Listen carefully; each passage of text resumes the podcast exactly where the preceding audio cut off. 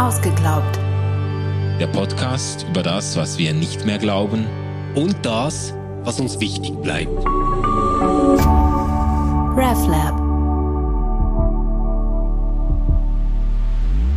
Hallo und herzlich willkommen zu Ausgeglaubt. Wir sind äh, in der Staffel mit den ganz ganz großen Kritikpunkten am christlichen Glauben, mit den Gründen gegen den christlichen Glauben. Ähm, wir sind eine Folge nach der Bankrotterklärung, ja. ähm, wo wir auf die christliche Geschichte, die christliche Missbrauchs- und Gewaltsgeschichte geblickt haben und wenden uns heute den Antwortversuchen, den Verteidigungsstrategien, aber auch unseren persönlichen Ideen und Intuitionen, wie wir mit dieser Geschichte umgehen, wie wir für uns selbst die Frage beantworten, ob man noch mit gutem Gewissen Christin und Christ Mitglied einer Kirche und welcher Kirche äh, sein kann. Manu, ich freue mich auf diese Folge, aber sie war auch eine der schwierigsten in der Vorbereitung. Ja. ja. Ich habe äh, verschiedene Punkte äh, gefunden. Du hast da auch einiges zusammengestellt an Verteidigungsstrategien, an Antwortversuchen. Und ähm, lass uns das mal durchgehen. Lass uns das aber auch wirklich äh, mit einer kritischen Brille betrachten, weil wir das nicht vergessen sollten, was wir letzte Woche besprochen haben, weil das wiegt schwer und das dürfen wir jetzt nicht einfach mit einem Handstreich abtun. Ja, ja, und äh, äh das darf man ja auch sagen. Du hast mir das äh, selber gesagt vorhin, dass diese Kritik am christlichen Glauben wahrscheinlich diejenige ist, die dir am nächsten äh, geht. Und ja. das geht mir eigentlich ganz ähnlich. Und das kann ich, glaube ich, wirklich sagen. Ähm, viele sagen immer, die Theodizee-Frage ist für sie so die größte Frage, ja. ähm, die ja quasi der Stolperstein am Glauben. Das ist für mich wirklich nicht so. Ich erlebe das halt ähm, denkerisch als große Herausforderung, die mhm. Theodizee-Frage spirituell nicht. Also ich kann gut weiter beten, ähm, auch angesichts der Theodizee-Frage. Aber wenn es ähm, um die Kirche und um die Wirkungsgeschichte des christlichen Glaubens geht, dann merke ich, das geht mir wirklich ans Lebendige. Ja, ja. Und äh, es geht mir ganz ähnlich. Also äh, die Kritik am christlichen Glauben unter Verweis auf die Fehlleistungen der Kirche und auch auf Fehlleistungen äh, einzelner äh, Christinnen und Christen, äh, das ist etwas, was ich äh, nur sehr schlecht einfach so äh, abschütteln kann. Ich erinnere mich auch gerade ähm, an einen Bekannten, der durch eine ganz schwierige Lebensphase ging, auch mit Depression und so weiter. Und das hatte auch zu tun damit, dass er von Mitchristen einfach, ähm, äh, ich sage jetzt mal, ganz unfair, ungerecht, äh, auch wirklich böse, äh, verurteilenswürdig behandelt wurde. Und das hat ihm und seinem Glauben so zugesetzt. Ich habe ihn noch vor mir, vor mir äh, im, im Geiste, wie er so sagt, ja, wenn, wenn wir als Christen, wenn, also wenn so wenig von dieser Liebe und diesem Gerechtigkeitsimpuls bei uns ankommt, was ist der Glaube denn überhaupt noch wert? Und das hat ihn äh, wirklich in den Grundfesten seiner Glaubensüberzeugungen erschüttert. Und ich konnte das damals und kann das heute auch äh, gut nachvollziehen. Also das ist etwas, das geht mir auch nahe. Ähm, und das, das äh, lässt sich jetzt auch nicht einfach so, ich sage jetzt mal mit einer theologischen Formel dann einfach vom Leibe halten. Nein, überhaupt nicht. Und ich, ich muss auch wieder an diese äh, Lederach-Doku äh, denken, ja. die ich mir angeschaut habe. Und da gab es diesen Fall einer jungen Frau, die verheiratet wurde mit einem Mann, den sie eigentlich gar nicht gekannt hat. Und die hat in dieser Beziehung ähm, schweren Missbrauch erlebt und sich in ihrer Verzweiflung an die Gemeindeleiter gewendet, die ihre Seelsorger waren. Ähm, die ist jahrelang in dieser Beziehung geblieben, weil sie die Hölle so sehr gefürchtet hat, weil ja. sie das als ihre Aufgabe als Christin gesehen hat. Und ähm, für mich ist das etwas, wo ich wirklich Angst vor diesem Glauben und den Auswüchsen dieses Glaubens bekomme. Ja. Ich mache ähm, immer wieder dieses Mind Game. ähm, ob ich mir eigentlich wünsche, dass meine Kinder selbst sich einmal als Christinnen und Christen verstehen. Ja. Und natürlich wäre mein erster Impuls zu sagen, ja, es wäre schön. Das würde irgendwie eine Linie weitergeben, es würde einen Inhalt weitergeben, es würde ein Fundament weitergeben, das mir und meinem Leben ganz viel bedeutet. Und auf der anderen Seite sehe ich dann aber auch, wie nahe das ist an ganz, ganz gefährlichen Ideologien, mhm. an ganz, ganz schrecklichen Mindsets, ähm, die wirklich so schädlich sind, dass ich eigentlich mir für meine Kinder wünsche, dass sie möglichst weit von all dem entfernt sind. Ja. Deswegen sage ich auch so, das ist meine größte Anfechtung im Glauben, ähm, ist das Christentum und ist die Kirche selbst. Ja, ja. Jetzt können wir uns mal überlegen, was so historisch, äh, theologisch zu diesem Problem gesagt wurde oder wie man, wie man versucht hat, den christlichen Glauben vor dieser Kritik irgendwie noch zu retten. Und ich habe mir ein paar Strategien aufgeschrieben, vielleicht erweitert sich die Liste auch im Gespräch mit dir noch. Ähm, ein Antwortversuch auf diese Kritik am Christentum im Namen der Vergehungen der Kirche. Ein äh, Antwortversuch besteht in der Relativierung der, äh, äh, ähm, der Vergehungen oder in der Perspektivierung dieser Kriminalgeschichte des Christentums, wie sie Karl-Heinz äh, Deschner genannt hat. Ähm, also, dass man, das geht eigentlich so, dass man sagt, ja, ähm, man, man muss dem ins Auge blicken. Die Kirche hat eine ganze Liste an Vergehungen angehäuft. Äh, die Kirchengeschichte ist voll mit Missbrauch, äh, mit Missbrauch von Gewalt, von Macht äh, der, von Seiten der Kirche. Aber ähm, das ist eben nicht die ganze Geschichte. Also das, was Karl-Heinz Deschner ja tut in, seinem, in seiner Kriminalgeschichte, er sagt ganz bewusst, mich interessiert, mich interessieren eigentlich die Errungenschaften des Christentums überhaupt nicht. Ich ziele ab auf die Schandtaten, auf die Kriminalgeschichte und ein ein Antwortversuch sagt einfach, ja, lass uns rauszoomen und auch die Errungenschaften des Christentums in den äh, Blick nehmen und zeigen, dass das Christentum neben allen, ähm, ne neben allen Vergehungen eine lange Tradition hat von diakonischer Hilfeleistung, von sozialer Nächstenliebe, von Förderung von Bildung, äh, Förderung von Gemeinwohl und so weiter. Und man kann hier, und das würde ich auch wirklich zuerst einmal stark machen wollen, man kann hier natürlich ganz viel erzählen. Also ähm, das ist ja mit nicht mitnichten so, dass die Kirche aufgeht in dieser, die Kirchengeschichte aufgeht in dieser Kriminalgeschichte, sondern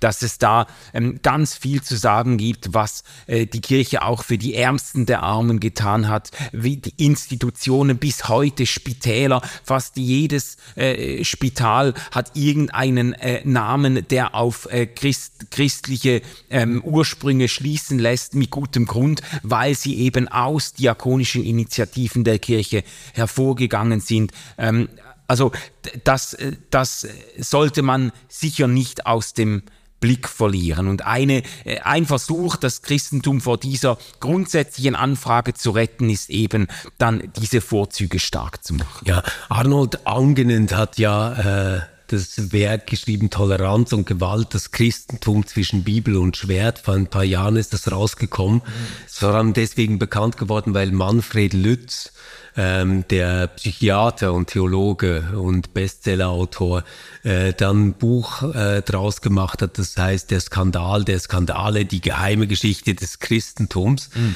ähm, das eigentlich so eine Revision dieser ganzen Geschichte äh, darstellt und äh, in einem leicht verständlichen, gut lesbaren Buch ähm, auf diese Kreuzzüge, Inquisition, Hexenverfolgung etc., ähm, auch Missbrauchsskandale äh, eingeht.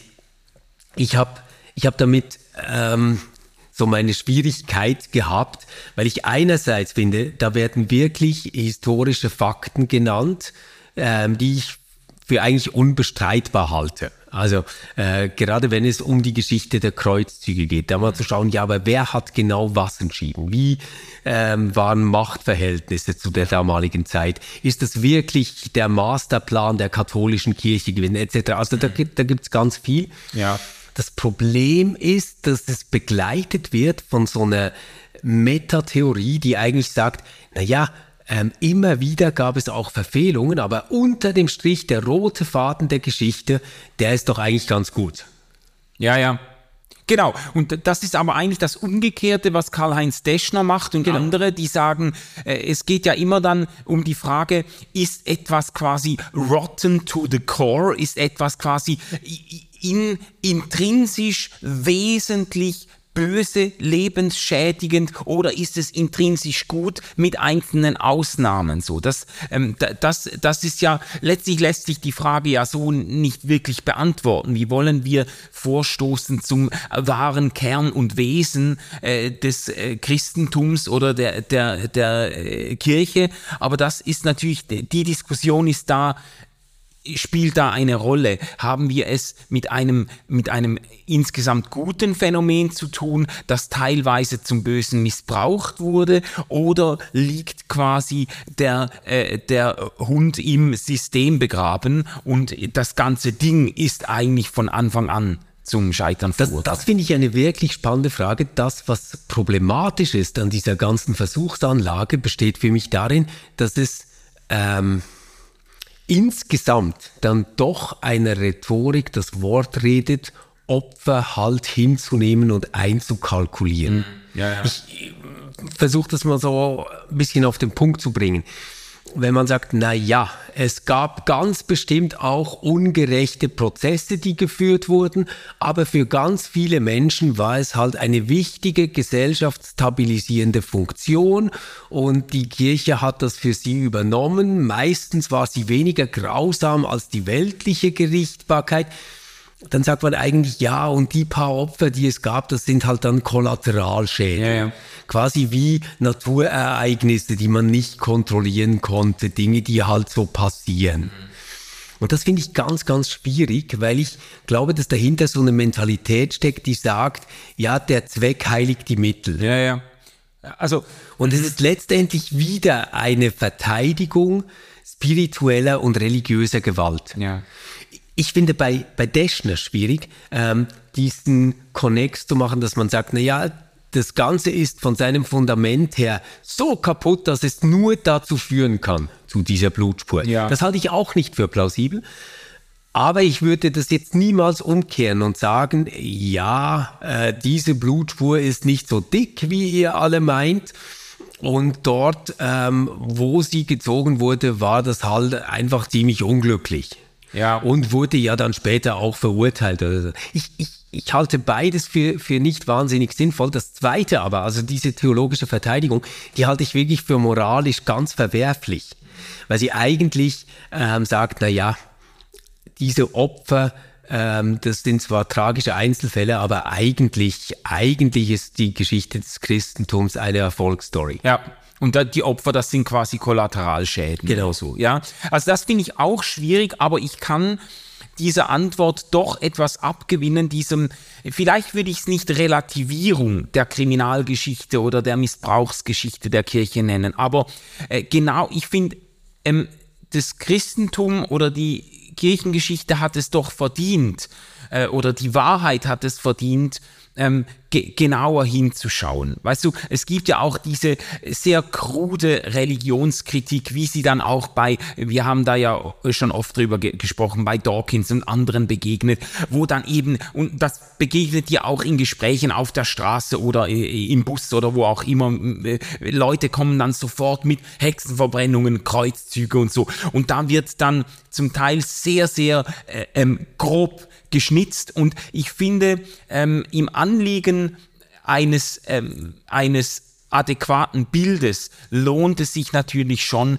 bei diesen Dingen ein bisschen genauer hinzuschauen und, zu, und auch Fragen zu stellen, wie du sie vorher, vorhin angedeutet hast. Ja, wie genau ist die Verquickung religiöser und politischer Macht äh, gewesen zur Zeit der Kreuzzüge? Welche ökonomischen Interessen völlig jenseits von Religion haben damit hineingespielt? Oder bei den Hexenverbrennungen zum Beispiel, Hexenprozessen. Äh, ich habe mich da ein bisschen vertieft noch und dann äh, dann merkt man zum Beispiel, dass äh, ganz, ganz äh, krude und völlig übertriebene Zahlen kursieren, dass manche Religionskritiker behaupten, es wären neun Millionen Hexen verbrannt worden im 16. und 17. Jahrhundert und jede halbwegs verantwortliche Geschichtsschreibung würde diese Zahl korrigieren, runterkorrigieren auf 50 oder 60.000. Das sind immer noch 50 oder 60.000 zu viel. Ja, das ist ja keine Frage, aber dass man, dass man ein bisschen genauer hinschaut oder auch sieht, dass bei Hexenprozessen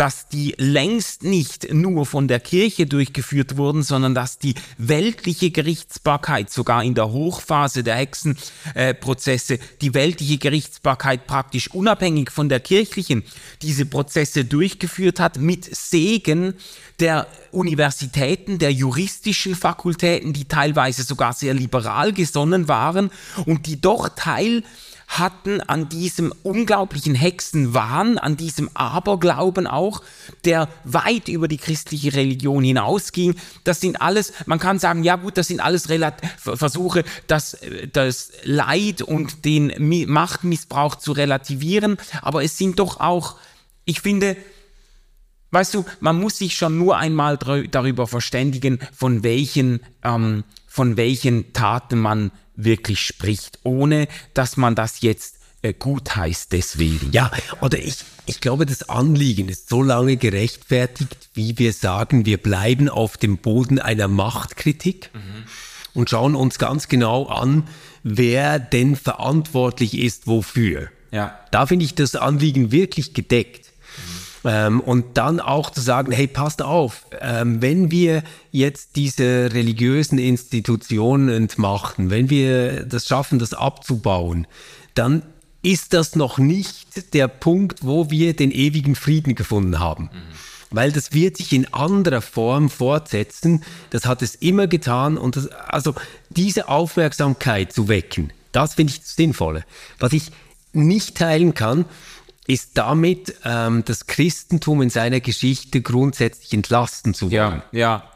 Weil das äh, Christentum steht vor einer ganz anderen Frage und ich sage das jetzt so radikal, da spielt es keine Rolle, ob es 50.000 oder 9 Millionen sind. Am Schluss spielt das überhaupt keine Rolle, sondern das Christentum muss sich fragen, gibt es innerhalb unseres eigenen Denkens und Glaubens Mechanismen, die dazu führen, dass es geschieht? Ja, ja. Und das können wir eben nicht durch eine zahlenmäßige oder kontextuelle Relativierung einfach ausblenden, sondern da braucht es sowas wie eine starke innere Religionskritik. Ja. Oder und ich, ich weiß, ich komme jetzt schon wieder mit dieser Geschichte. Man kann jetzt natürlich sagen, ja, aber auf die ganze evangelikale Welt gesehen ist diese Schule in Lind ja nur ein kleiner äh, Teil und deswegen ist das nicht so wichtig. Aber das, was man sich fragen müsste, ist, wo ist dieses fundamentalistische Denken eigentlich verantwortlich, dass solche Subsysteme eigengesetzlich gegen einen Staat, gegen eine Kultur entstehen können und fortgeführt werden und theologisch getauft und verantwortet werden. Ja, wo sind auch die systemischen Ermöglichungsbedingungen? Genau müssen wir uns auch fragen, oder? Bei, ja. bei diesen ganzen Glaubensprüfungen, äh, bei diesen Ketzerprozessen, bei diesen Hexenverbrennungen. Ich glaube, wir dürfen das nicht einfach abtun, sondern wir, wir müssen das als ewige Warnung mitnehmen, dass das Christentum offenbar fähig ist, solche Dinge zu unterstützen, hervorzubringen und durchzuführen. Ja, ja. Und äh, ich glaube, bei allen Versuchen, ein vollständigeres Bild zu gewinnen, also äh, keiner würde wahrscheinlich dafür plädieren wollen, dass man den äh, Kirchengeschichtsunterricht oder die Kirchengeschichtsvorlesung äh, von jetzt an nur noch auf Karl-Heinz Deschner abstützt und das Gefühl genau. hat, das würde jetzt ein adäquates Bild vermitteln. Man muss da versuchen, äh, ganzheitlicher und, äh, und differenzierter ranzugehen. Aber letzten Endes muss man sagen, man kann ja nicht äh, die ganzen äh, Gräueltaten und äh, Schandtaten kann man ja nicht irgendwie aufwiegen durch diakonisches äh, Handeln oder so. Man muss sich ja dann doch, schlussendlich genau. muss man sich ja doch die Frage stellen, wie ist es möglich, dass eine Religion der Barmherzigkeit und Nächstenliebe genügend Material liefert für eine zehnbändige Kriminalgeschichte des Christentums. Also da kommt man bei allen Relativierungen und bei allem, was es auch positiv zu würdigen gibt, von, von Mutter Teresa bis zu, bis zu wo auch immer, äh, da, da kommt man ja nicht drum herum. Mhm. Ja, ja und, und deswegen, oder, mich befriedigt dieser Versuch nicht, mich beruhigt er nicht, sondern ähm, er ist im besten Fall hilfreich, um die Ambivalenz im Bild zu steigern. Ja. Ich glaube aber nicht, dass Unrecht mit Recht ähm, aufgerechnet werden kann. Genau. Unrecht bleibt immer ja. Unrecht. Also man, man kommt mit, äh, auf diesem Wege nicht zu einer grundsätzlichen Entlastung des Christentums oder des christlichen Glaubens. Ja. Und genau diese grundsätzliche Entlastung des Christentums und des christlichen Glaubens versucht eine zweite Antwortstrategie. Ja. Eine Art Essentialisierung des wahren Christentums, in dem zwischen wahrem und falschem Christentum unterschieden wird. Genau. Genau, ich, ich kenne das sehr gut. Also ich bin, aufge erzähl, ja, ich bin aufgewachsen mit dieser Unterscheidung, äh, weil ich ja eben äh, ähm, auf äh, evangelikalem Hintergrund quasi erzogen wurde und diese Trennung oder Unterscheidung zwischen, zwischen wahren Gläubigen, äh, die sich eben in bibeltreuen Gemeinden versammeln und der säkularisierten Volkskirche oder den säkularisierten äh, Staatskirchen, ähm, die Unterscheidung hat sich mir tief eingeprägt, schon als, als Kind und Jugendlicher. Und da läuft natürlich dann die Reaktion äh, auf diesen Schienen. Man sagt, ja, es gibt sie, diese Kriminalgeschichte des Christentums. Man hat das sogar noch gerne stark gemacht und gesagt, ja, das, da sehen wir mal, ähm, wo es hinführt, dieser, wo, wo eine, eine, ähm, eine Kirche hinführt, die sich eben mit dem Staat ins Bett legt und die, und die äh, politische Macht anstrebt und so weiter. Aber das ist eben nicht das wahre Christentum. Äh, solche Perversionen Religionen gibt es nur in diesem, in diesem karteileichen Christentum, in dem Leute quasi äh, teilhaben, einfach aus kulturellen äh, Gründen oder politischen Gründen, ähm, die aber nicht wahre Gläubige sind. Die wahren Gläubigen, die tun das eben nicht. Und dann äh, so, ich habe das auch früher wirklich so geritten, auch diese Erklärungsschiene, wenn ich mit Vorwürfen von Kreuzzügen und Hexenverbrennungen konfrontiert wurde, habe ich immer gesagt, ja, das waren keine richtigen Christen, das genau, können genau. keine wahren Christen gewesen sein, weil ein wahrer Christ so etwas gar nicht tun würde. Ja. Es, es, gibt ja einen wunderbaren Namen äh, für dieses Argument, äh, genau. äh, das eben kein Argument ist, der No True Scotsman äh, Fehlschluss. Ähm, Anthony Flew, äh, einer der genialsten Religionskritiker. Ich kenne ihn vor allem für das äh, Gärtnergleichnis, ähm, das wir auch schon in der Folge besprochen haben ähm, hat diesen Ausdruck geprägt. Und die Idee ist, ähm, dass man eigentlich alles, was dann äh, ja als Vorwurf kommen könnte, dadurch immunisiert, dass man eine Essentialisierung vornimmt, die sich mit ähm, den Begriff selbst verbindet. Also ich, ich sage zum Beispiel, kein Schotte streut Zucker auf seinen Haferbrei. Das ist das, du, das Flu-Beispiel. Das ist das Flu-Beispiel. Und dann sagst du, ja, also mein Onkel Angus ist Schotte und der streut sehr wohl Zucker auf seinen Haferbrei. Und dann sage ich, ja, aber kein wahrer Schotte äh, streut Zucker auf seinen Haferbrei. Das heißt also, ich mache den logischen Fehlschluss, dass ich mit dem wahren Schotten schon verbinde, dass er keinen Zucker äh, auf seinen Haferbrei streut. Und das wäre etwa so, wie wenn man sagen würde, kein wirklich geweihter Priester äh, missbraucht Kinder. Und dann sagst du, ja, so, das ist sehr zweifelhaft. Dann sage ich, ja, aber kein wirklich geweihter Priester ja. tut das. Oder? Und ähm, das, das Problem ist, dass ich dann eigentlich etwas ähm, mit einem Namen bezeichne, das es in der Welt gar nicht gibt. Denn es gibt keinen Zusammenhang zwischen einem Schotten und Menschen, die keinen Zucker auf den Haferbrei streuen, genauso wie es keinen Zusammenhang gibt zwischen Priestern und nicht Missbrauch verübenden Menschen. Also es, es ist ein logischer Fehlschluss, weil ja, ich quasi ja. die Prämisse schon in den Namen selbst hineinlege. Ja, und du nimmst quasi dann äh, in zweiter Instanz nimmst du einfach die Ausnahmen wieder aus deiner äh, Definition heraus. Du, du, ja. du sagst ja, kein Christ äh, würde solche Gewaltverbrechen begehen, Hexen verbrennen, Kreuzzüge und so führen. Und dann, äh, wenn jemand einwendet, ja, das ist aber genau das, was die Kirchengeschichte sagt, dann veränderst du im Nachhinein quasi äh, die, die angeklagte Teilmenge und sagst ja, kein wahrer Christ würde das tun. Das heißt, du nimmst dann einfach, du nimmst dann einfach äh, äh, die, ähm, die, die Täter dieser Dinge nimmst du aus deiner Definition von Christen heraus. Aber genau. Das, das, äh, Oder also die Christen haben dann zwar die Sixtinische Kapelle gebaut, haben die ganze Kunst hervorgebracht, haben eine christliche Leitkultur geschaffen, aber natürlich haben sie mit allem Schrecklichen nichts zu tun, weil, weil wahre Christen das halt nicht tun.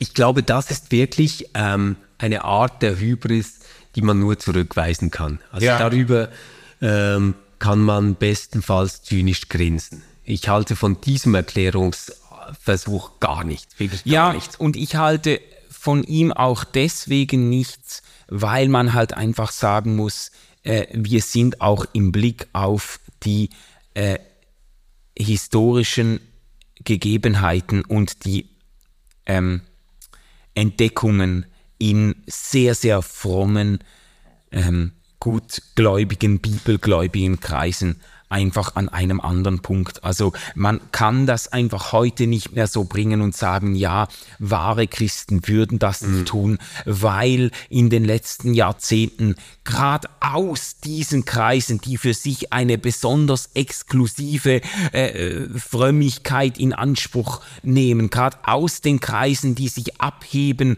von allen nur formalen Karteikristen und wir sind die wahren Gläubigen, gerade in solchen Kreisen, in denen man sich gerne abhebt von der großen Masse der äh, formalen Christen, da passieren eben genau solche Dinge. Da passieren, da, da sind Missbrauchsgeschichten ohne Ende an die Oberfläche gekommen. Da sind äh, Geschichten von Gewalt eben Kindern gegenüber, äh, von äh, also wirklich die himmeltraurigsten äh, Geschichten, wo man sagen muss, ja, aber das ist, das passiert jetzt im Zentrum derer, die sich so gerne unter Verweis auf das wahre Christentum von dieser säkularisierten, abgefallenen äh, Masse äh, von, äh, von äh, Kirchengängern abgehoben haben. Genau dort passiert ja der ganze Scheiß jetzt. Also das ist, äh, das, das das zieht einfach, das zieht einfach nicht mehr. Also das Argument ist eigentlich verbrannt, würde ich sagen, ähm, und äh, führt eigentlich äh, führt eigentlich nur dazu, dass Menschen sich noch mehr verblenden und eigentlich dann in eine in eine ja, letztlich in eine Doppelmoral verfallen, in der sie, in der sie äh, das, was außen passiert, irgendwie abweisen und verurteilen und sagen, ja, das, ein richtiger Christ könnte das nicht machen und dann irgendwie die, die Augen verschließen müssen vor dem, was in den eigenen Reihen passiert. Also ich glaube, oder? Man, man müsste daraus eigentlich zwei Dinge ableiten. Das erste wäre, richtige Christen organisieren sich demokratisch und transparent. Ja. Sie haben Strukturen, die Missbrauch verhindern, wo immer es möglich ist und es leicht zugänglich machen, dass Missbrauch gemeldet werden kann. Sie verzichten auf jede Art von religiöser Gewalt zur Durchsetzung eigener Ideen. Ähm, sie benutzen keine spirituelle Gewalt, um irgendwie eigene Vorteile zu erreichen. Ähm, all das könnte man daraus ableiten. Das Das wären dann echte Organisationsformen von echten äh, Christen, wenn man das so machen möchte. Nur äh, ist das halt nicht unbedingt ähm, die Organisationsform derjenigen, die sich selbst für echte Christen halten meistens.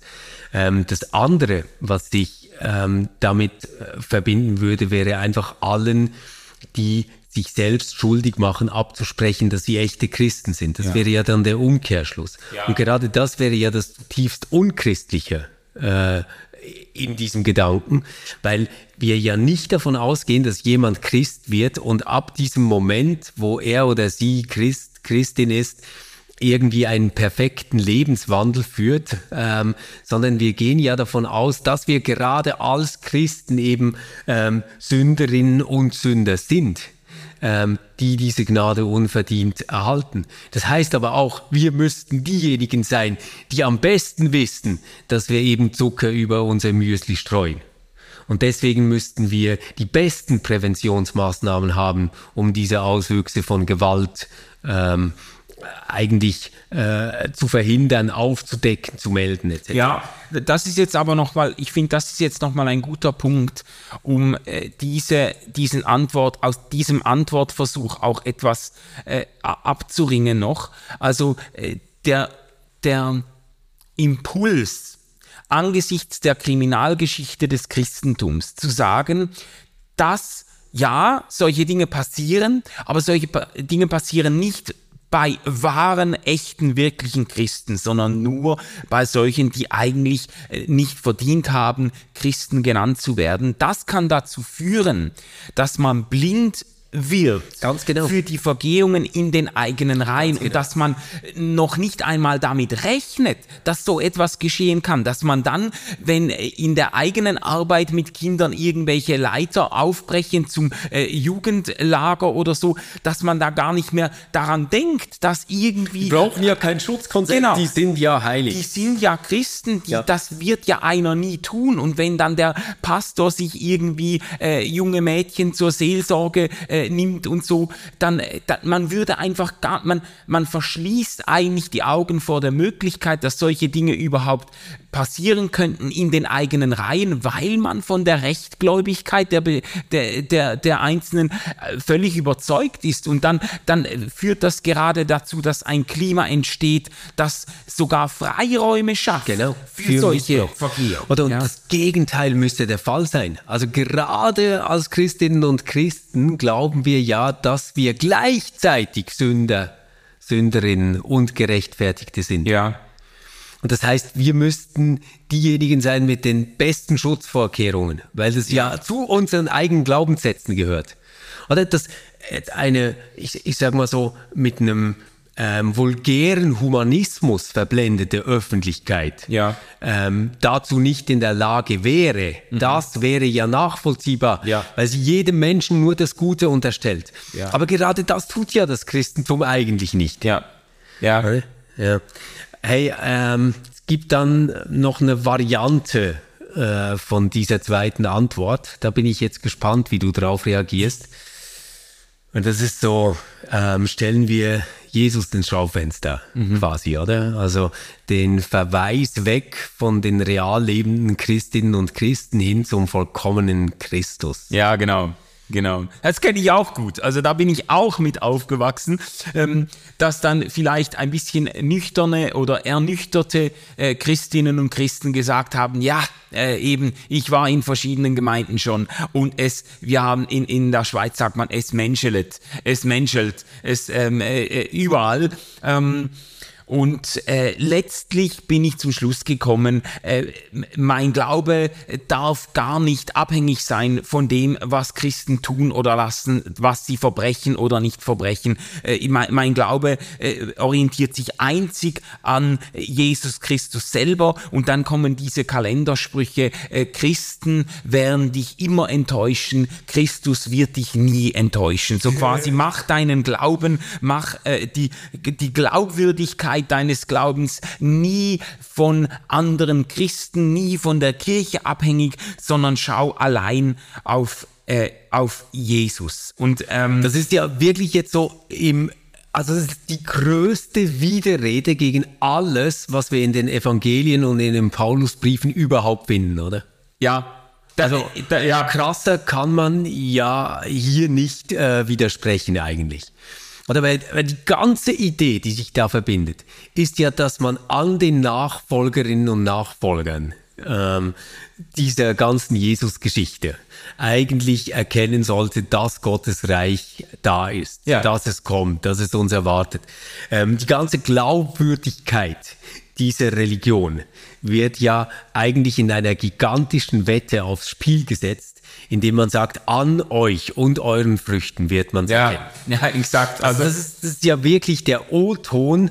Ähm, wir sind das Salz der Erde, oder? Und, und ähm, also es zieht sich ja überall durch, auch wenn man dann real die Geschichte des Christentums anschaut. Wie hat sich das Christentum eigentlich in der Welt verbreitet?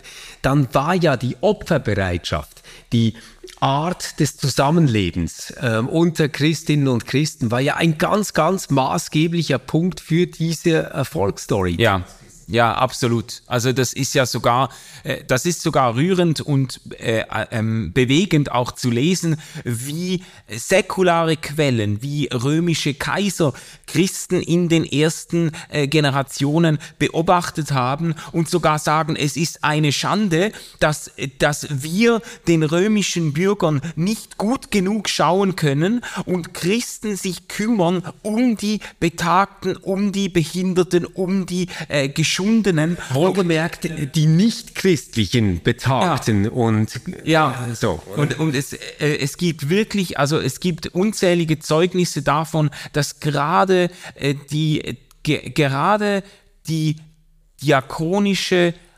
Opferbereitschaft und die, die soziale, das soziale Anliegen in den ersten Christengemeinden wesentlich zur Attraktivität des Christentums der Christengemeinden beigetragen hat und dass gerade die, die Ausgeschlossenen, die Witwen, die Waisen, die Armen förmlich in die Kirchen geflüchtet sind, sich den Kirchen anges angeschlossen haben, weil sie dort ähm, Barmherzigkeit und praktische Hilfe erfahren haben. Also das ist ja wirklich auch, das ist ja jetzt wieder ein schönes Kapitel der, der Kirchengeschichte, könnte man sagen, ähm, dass äh, zumindest in diesen äh, Anfangszeiten und natürlich auch darüber hinaus ähm, äh, das Christentum sich gerade äh, durch äh, dem, dem christlichen Glauben, der christlichen Nächstenliebe Hände und Füße gegeben haben. Und äh, mir kommt dann immer die, die Stelle in der Bergpredigt in den Sinn, wo Jesus sagt, ihr seid das, das Licht der Welt, äh, eine Stadt, die auf dem Berg äh, liegt, wird nicht äh, verborgen bleiben. Und er sagt dann, lasst euer Licht leuchten vor den Menschen, damit sie eure guten Werke sehen und euren Vater im Himmel preisen. Also es ist wirklich, ich meine, wir haben das in der letzten Folge gesagt, die ganze Kritik am christlichen Glauben aufgrund der Fehlleistungen der Kirche, die zieht ja nur weil man davon ausgeht, dass die Träger des christlichen Glaubens irgendwo ein bestimmtes Ethos an den Tag legen oder eine transformative Kraft wirksam wird in ihnen. Wenn man diesen Anspruch nicht hätte, dann würden, äh, würde die Kriminalgeschichte des Christentums auch gar nicht gegen den christlichen Glauben sprechen. Und ich glaube, es ist eine, es ist ein bisschen ein Taschenspielertrick, dieser Verweis auf Christus, quasi schau nicht auf die Christen, die werden dich immer enttäuschen, schau auf Christus. Das ist, wenn ich auf Christus schaue, dann sehe ich einen, der gesagt hat, schaut auf die Christen. Also, ja, genau, äh, das, genau. das meine ich, genau das meine ich. Und da, da zeigt sich wirklich ähm, das Unglück und ähm, das ja, Korrektur, also der, der ganze Korrekturbedarf an christlicher Theologie, du hast jetzt die Bergpredigt genannt, da kann man es wirklich zeigen. Was in der Bergpredigt passiert, ist, dass Jesus himself eigentlich das ganze Gesetz, alles, was wir an Moralvorstellungen haben, dekonstruiert. Ja. Er dekonstruiert das, was salonfähig ist, was ähm, quasi äh, heute wäre das der gesunde Menschenverstand äh, äh, quasi als gesellschaftliche Rolle hat.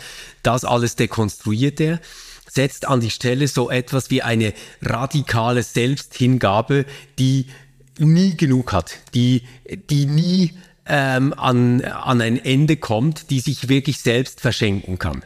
Und die Menschen, die auf das hören, die sollen zum Beispiel werden für diesen Glauben. Die sollen die Glaubwürdigkeit dieses Glaubens quasi repräsentieren. Ja. Was wir gemacht haben, ist aus der Bergpredigt ein Gesetz. ja, ja. wenn es zum Beispiel um Ehebruch geht, ja, fand, fand er auch ganz schlimm, lies mal in der Bergpredigt. Ähm, und aus dem Jesus, der diese Bergpredigt gehalten hat, haben wir einen Christus hypostasiert, der irgendwie mit der Welt nicht mehr verbunden ist, drüber schwebt und zu einem Referenzpunkt wird, der mit der Welt und unserem Leben nichts mehr zu tun hat, der sich noch eignet als Kitschfigur für eine persönliche Frömmigkeit, die man mit hochgestreckten Händen und rührender Musik irgendwie verinnerlicht. Ja, ja. Das ist eine sehr, sehr pointierte Zuspitzung jetzt, aber das, äh, das, das hat schon was. Und ich, ich habe sogar Probleme mit der Aussage, Jesus wird dich nie enttäuschen. Also ich finde das schon, äh, dass Christen einem äh, garantiert immer wieder enttäuschen werden, das halte ich für äh, empirisch verifizierbar. Ja. Ähm, aber dass, dass Christus einem nicht enttäuschen soll, ja, ähm, ich, ich finde das Ja, dann frag mal Petrus, wie er das am Kreuz erlebt hat, oder? Ja, ja. Und, und, ja, und selbst unter den selbst unter den Bedingungen der Auferstehung würde ich noch sagen, also Enttäuschungen äh, machen sich ja immer fest an Erwartungen, die man hat. Und ich, ich würde sagen, es gibt ganz viele sehr unangemessene Erwartungen, die man an Gott oder an Christus richten kann und die sehr wohl enttäuscht werden. Also ich kenne auch äh, viele Leute und gehöre stellenweise auch dazu, äh, meine Erwartungen an den Glauben oder an äh, Christus sind auch äh, zuweilen bitter enttäuscht worden. Da hätte ich jetzt gedacht, dass irgendwie der Herr Jesus mir noch in anderer Weise vielleicht äh, zur Seite steht oder äh, mich bewahrt oder irgendwie so und es ist nicht eingetreten. Also ich finde das sogar irgendwie schwierig, aber äh, den, diese Aussage als Lösung der Probleme, die ich finde das also als Lösung der der Kritik an den Schandtaten der Kirchen ich finde das sehr, sehr schwierig. Und auch aus diesem Grund, weil man sich damit allzu leicht aus der Verantwortung stellt. Ja, das glaube ich auch. Also, und, ja, und ähm, was, was ich halt dann ganz seltsam finde, oder, ist, dass das oft dieselben Menschen sind, die sich dann wieder gerne auf Bonhoeffer und solche Figuren berufen, oder? Ja. Und gerade bei, bei Bonhoeffer ist es ganz klar, dass äh, die Kirche eine Existenz führt, die eigentlich Christus real in dieser Welt zeigen soll. Also das ist der Maßstab, das ist die Benchmark ja. für Kirche. Ja. Oder jetzt kann man sagen, gut, das werden wir nie erreichen, dann äh, wird das Ganze nur noch tragisch und, und blödsinnig. Nein, ich glaube, es geht wirklich darum, dass man jetzt nicht einfach diesen Anspruch spiritualisiert und ihn damit quasi von sich weist, weißt du, in dieser ganzen Schuld, Scham, Scheiße, äh, die das Christentum über die Welt gebracht hat, also quasi hohe Maßstäbe aufstellen, daran zerbrechen und dann im Gebet irgendwie wieder eine wohlig warme Innerlichkeit finden, sondern wirklich zu sagen, nein, das ist der Anspruch. Und wir arbeiten daran, bis wir diesen Anspruch einlösen. Ja. Und wir wissen, dass wir dabei immer wieder scheitern werden, aber wir planen dieses Scheitern nicht ein. Ja, exakt. Das ist, der, das, das, ist der Unterschied. Aber das ist genau das, was ständig passiert. Ja, und das ist aber die Gefahr auch in diesem Antwortversuch. Wenn man sagt, ja, Christen werden dich immer enttäuschen, dann ist doch da eigentlich schon eingebaut, dass man sich damit abgefunden hat, dass das Christentum eigentlich praktisch versagt. Es sagen dir ja auch selbst, du wirst dich immer wieder enttäuschen, eigentlich. Ja, ja. Aber weißt du, es ist, dass diese, diese Antwort, äh, schau nicht auf die Christen, sondern schau auf Christus, das ist, diese Antwort motiviert letztlich wiederum keine Maßnahmen gegen äh, Vergehungen innerhalb der Kirche, keine, äh, sie motiviert auch nicht unbedingt einen Veränderungswillen. Sie ist, es ist ja eigentlich auch ein bisschen defetistisch, de, defetistisch. Man geht von Anfang an davon aus, ja, äh, die, die Kirche äh, ist quasi moralisch korrumpiert und, und, und, und, und da gibt's, da lässt sich auch gar nichts daran ändern.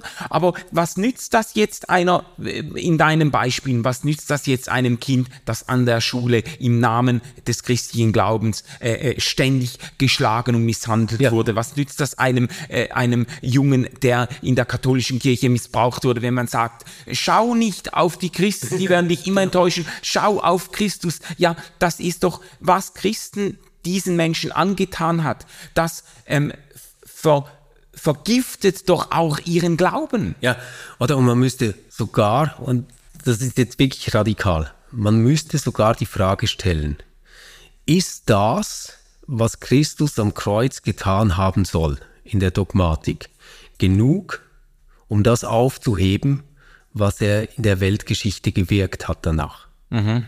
Das wäre die ernste Frage. Ja. Nicht einfach diese Überblendung und zu sagen, schau nur auf ihn, bei ihm ist alles gut.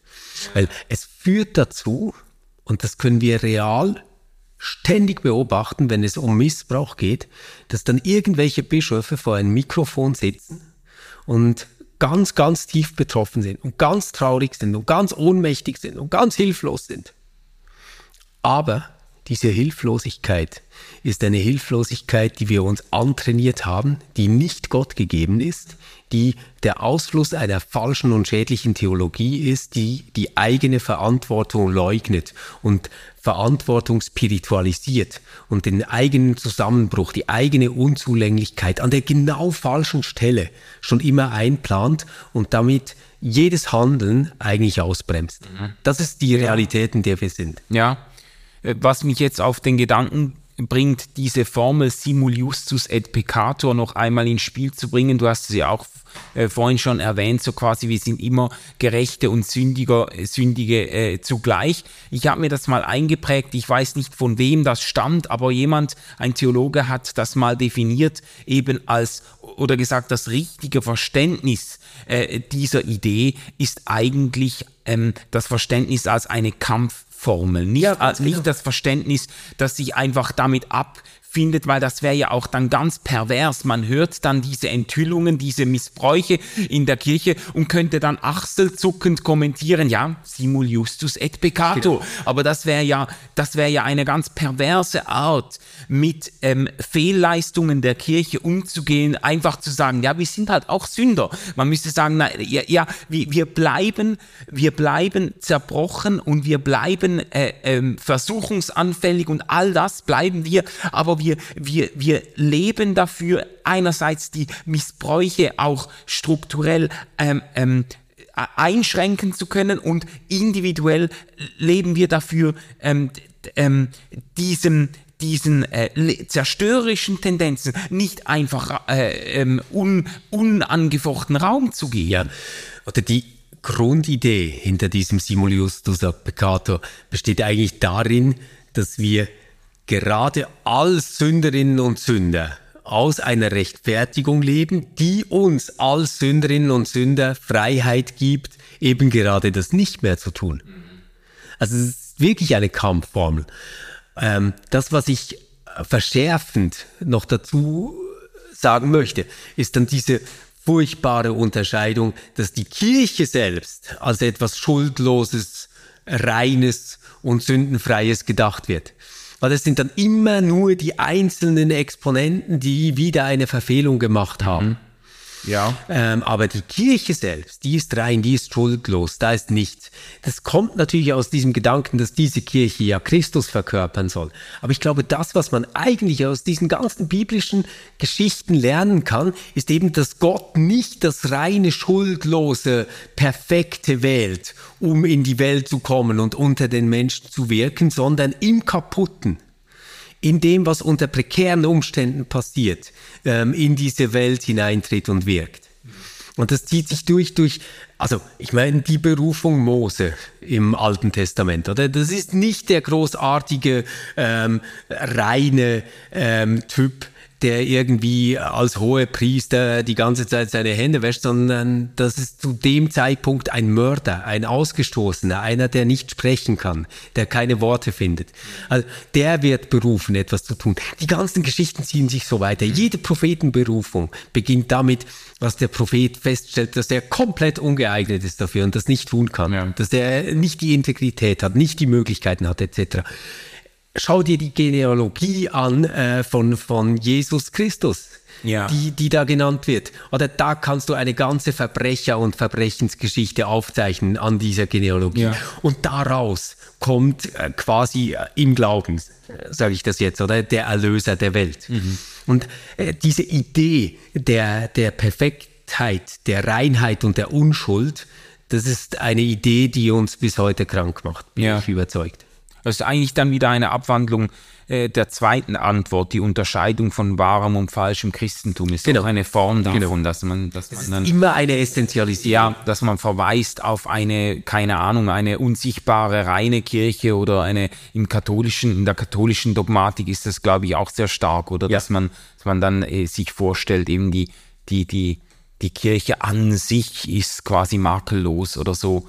Nein, es wäre, es wäre zielführender, ähm, der eigenen Korruption und ähm, manchmal auch ähm, Abgründigkeit ins Auge zu blicken, aber sich eben gerade deshalb nicht vorschnell damit abzufinden, sondern, äh, sondern sich, sich zu fragen, was man systemisch und individuell tun kann, um, äh, um, um diese, ähm, um diese äh, Missbräuche und, und so weiter auch äh, einzu, einzugrenzen. Mhm. Und es gibt so ähm, kirchengeschichtlich gibt es eine ganz interessante Auseinandersetzung, das ist der Donatistenstreit, ja. ähm, an dem man eigentlich diese Frage und auch die Möglichkeiten darauf zu antworten auf beide Seiten ganz interessant aufrollen kann. Ähm, die Donatisten waren überzeugt, dass ein Priester, der selbst äh, schwer gesündigt hat, ging übrigens damals schon um Missbrauch oder Begehung einer Todsünde oder so, ähm, nicht nur nicht mehr Sakramente spenden kann, sondern die Sakramente, die er gespendet hat, selbst auch schon ungültig sind. Ja. Und das hat viele Menschen in ihrer Heilsgewissheit in die Bredouille gebracht. Oder weil du weißt dann zum Beispiel, dass du zwar getauft worden bist. Ja, aber von. Aber wie kannst du jetzt die Biografie deines Täufers weiterverfolgen? Wie weißt du jetzt, ob die gültig ist oder nicht? Ja. Und ähm, da hat sich äh, im kirchlichen Mainstream die Idee durchgesetzt, dass die Sakramente aus sich selbst herauswirken, unabhängig von dem, der sich spendet. So, jetzt kannst du das auf zwei Arten auslegen. Du kannst es als die Wahrnehmung echter Gnade verstehen. Du kannst sagen, die Gnade Gottes ist stärker als das, was Menschen tun. Mhm. Das wäre die schöne Lesart. Ja. Das andere ist, dass du sagst, äh, es ist eigentlich scheißegal, wie wir uns als Kirche aufführen, Gott wird es dann schon richten. Ja. Das ist die ganz schreckliche Lesart. Und die führt in diese Ohnmachtshaltung, die keine Verantwortung mehr wahrnimmt. Ja. ja. Äh, es ist immer die Frage, also es ist eine Gratwanderung, zu, zu glauben, dass Gott Möglichkeiten über unsere Möglichkeiten hinaus hat. Das finde ich einen ganz wertvollen Gedanken. Sich darauf zu verlassen und daraus die eigene Organisationsform abzuleiten, das ist wahrscheinlich das Kränkste, was man tun kann. Ja, ja, ja, ja, absolut, absolut. Ja. Jetzt lass uns doch zum Schluss nochmal zurückkommen, auch, auch persönlich, auf die Anfechtung des eigenen Glaubens durch die ähm, Fehlleistungen der Kirche. Ich erinnere mich, und vielleicht ist das ein Weg, der, der ein bisschen weiterführt. Ich erinnere mich an eine Folge, die wir zur Kirche gemacht haben, in der du dich ausgesprochen hast für ein Verständnis der Kirche als eine Wette. Ja.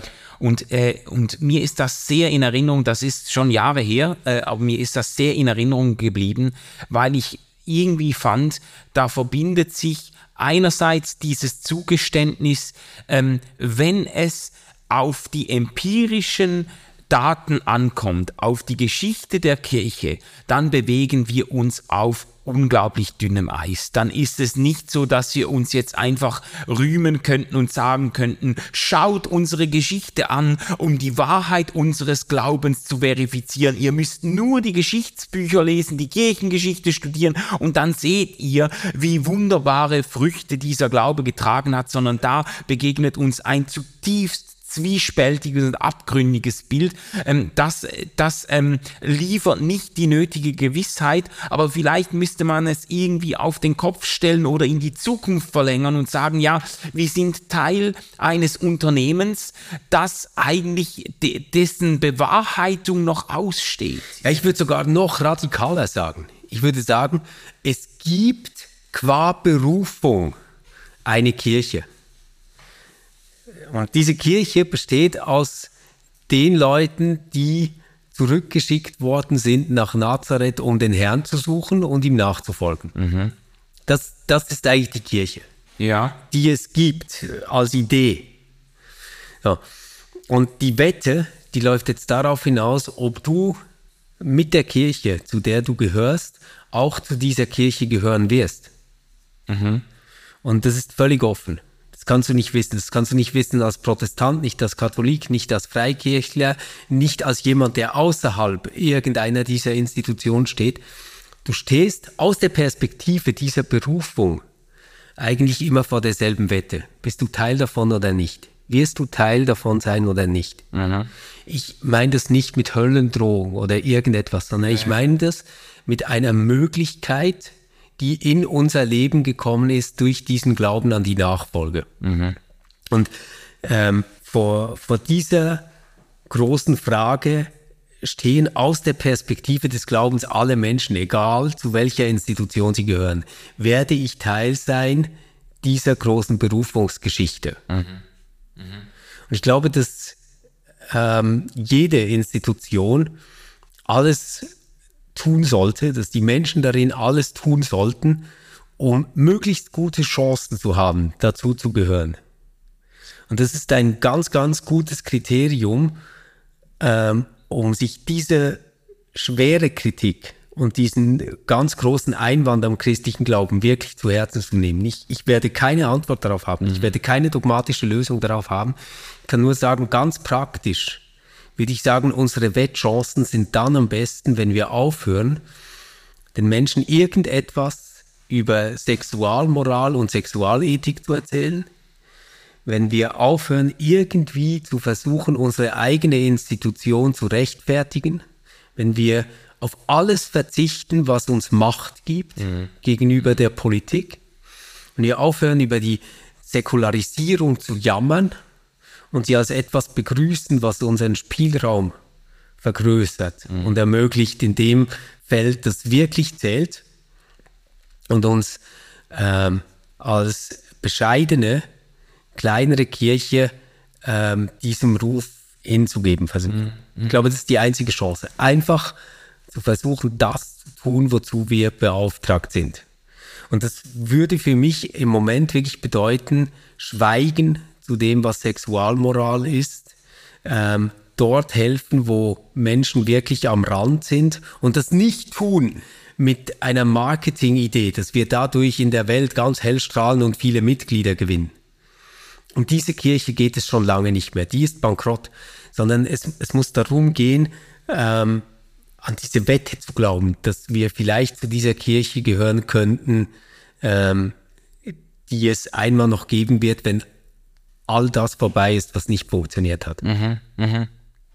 Da, also mir, mir leuchtet das ein und ich finde das auch irgendwie eine sehr motivierende äh, gedankliche Versuchsanordnung zu sagen, äh, ob das, was wir gemeinsam im Glauben tun, ob das sich als, ob das Kirche ist, das hat sich quasi noch zu erweisen. Oder da sind wir, wir sind Teil dieses Experiments oder Teil dieser Wette.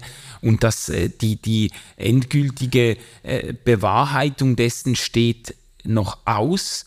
Äh, du hast dann aber, du hast dann aber doch einen, eine Art von ähm, ideeller Vorstellung von dem, was Kirche äh, sein müsste, hast du irgendwie äh, vor dir und und fragst dich, lässt sich das einholen durch die Institutionen und so weiter, oder? Ja, ich, ich würde es ein bisschen anders sagen. Ich würde sagen, solange man selbst in sich irgendwie noch diese Hoffnung findet, mhm. dass echte Vergebung möglich ist, dass mhm. wirkliche Gerechtigkeit irgendwie durchgesetzt wird oder werden soll. Mhm.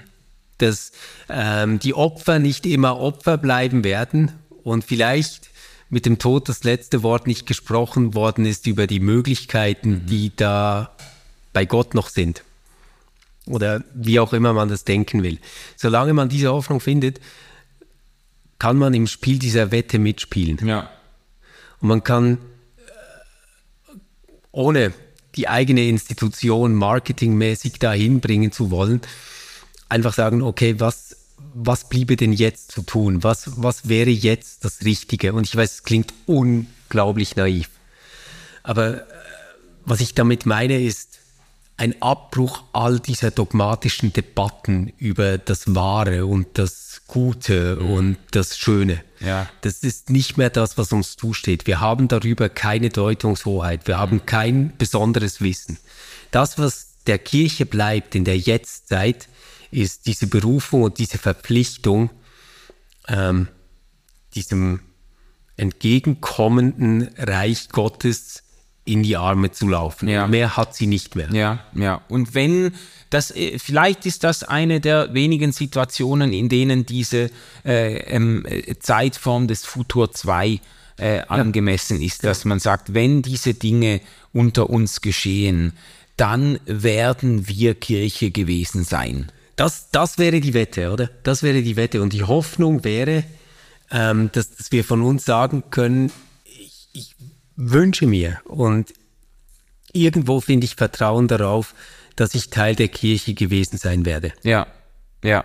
Stefan, vielen Dank. Äh, das war super spannend und jetzt doch auch irgendwie, äh, ja, ist mir das auch nahegegangen, dieses Gespräch. Ähm, ich hoffe, ihr habt da auch was rausziehen können und freue mich, wenn wir uns nächste Woche wieder hören. Ja, bis dann. Tschüss zusammen. RefLab